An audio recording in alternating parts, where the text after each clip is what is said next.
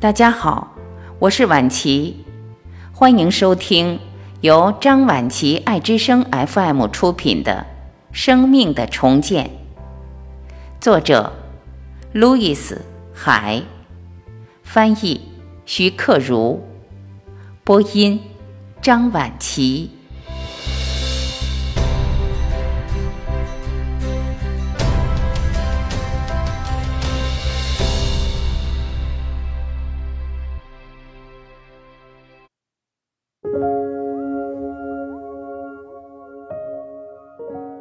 第十章，人际关系。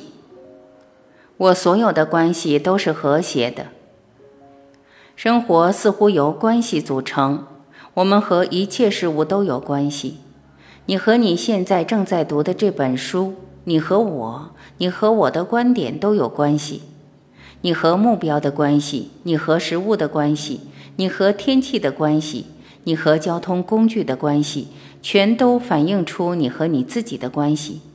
你小的时候和周围大人的关系，高度影响了你和你自己的关系。我们小的时候，大人对待我们的方式，通常与我们对待自己的方式相同，无论是积极的还是消极的。想一想，当你责备自己的时候，你使用哪些语言？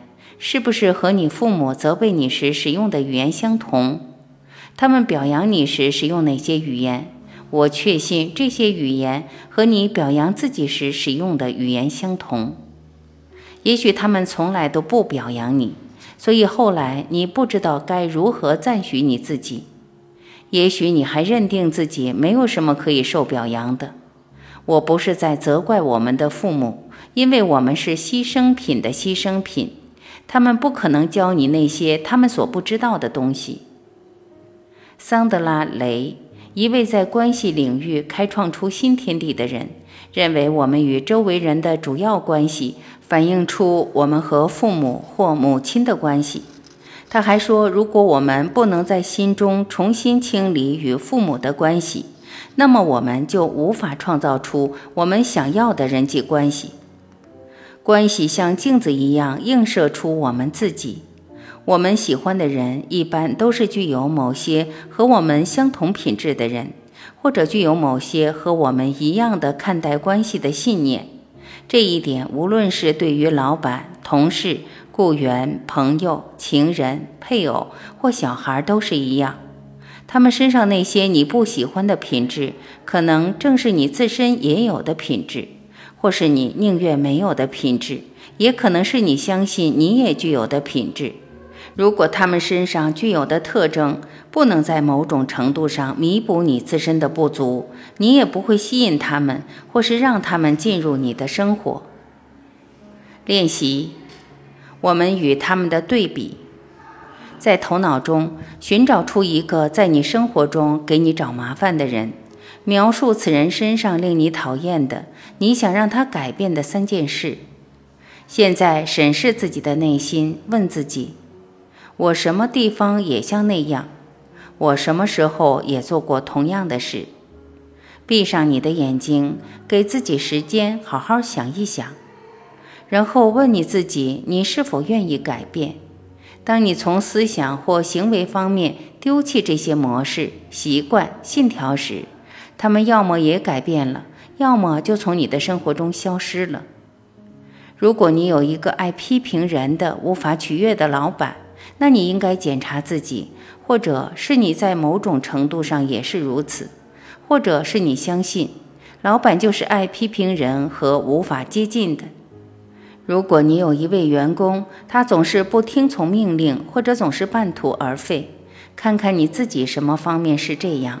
然后赶快把这些东西清除掉。开除人是一件很容易的事，但这样做并没有改变你的模式。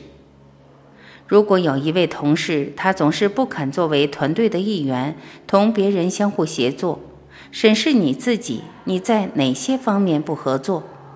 如果你有一个靠不住的、令你失望的朋友，审视你自己，在你生活中什么时候也是靠不住的？你什么时候让别人失望了？那是你的信条吗？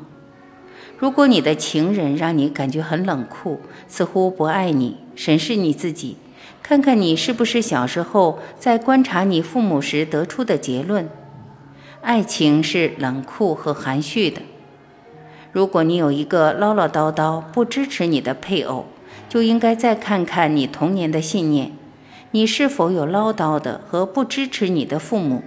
你是不是也是那样？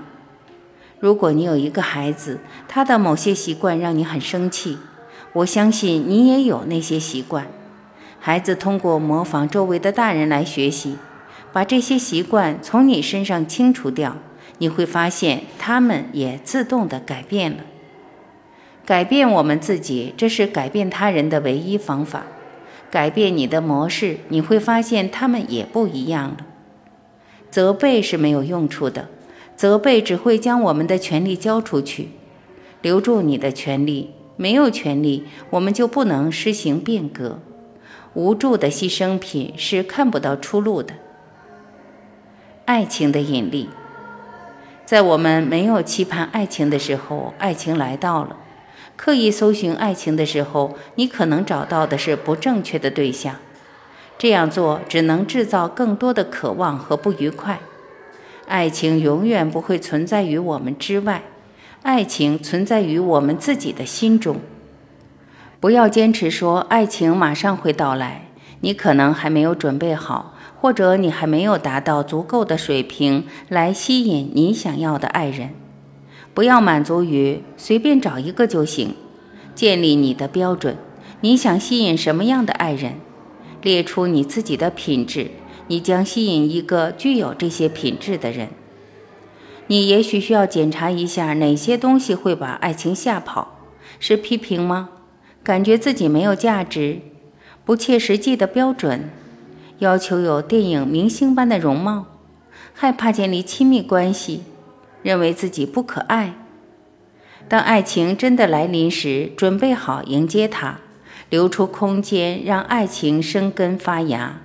沉浸在爱情中的人是可爱的，打开心扉来迎接爱情。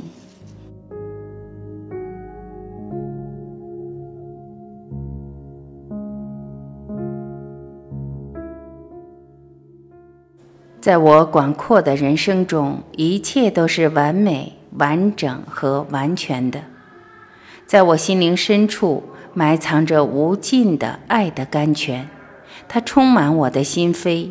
我的身体，我的思想，我的生命，它离开我的身体，向各个方向辐射，然后又成倍的返回到我这儿。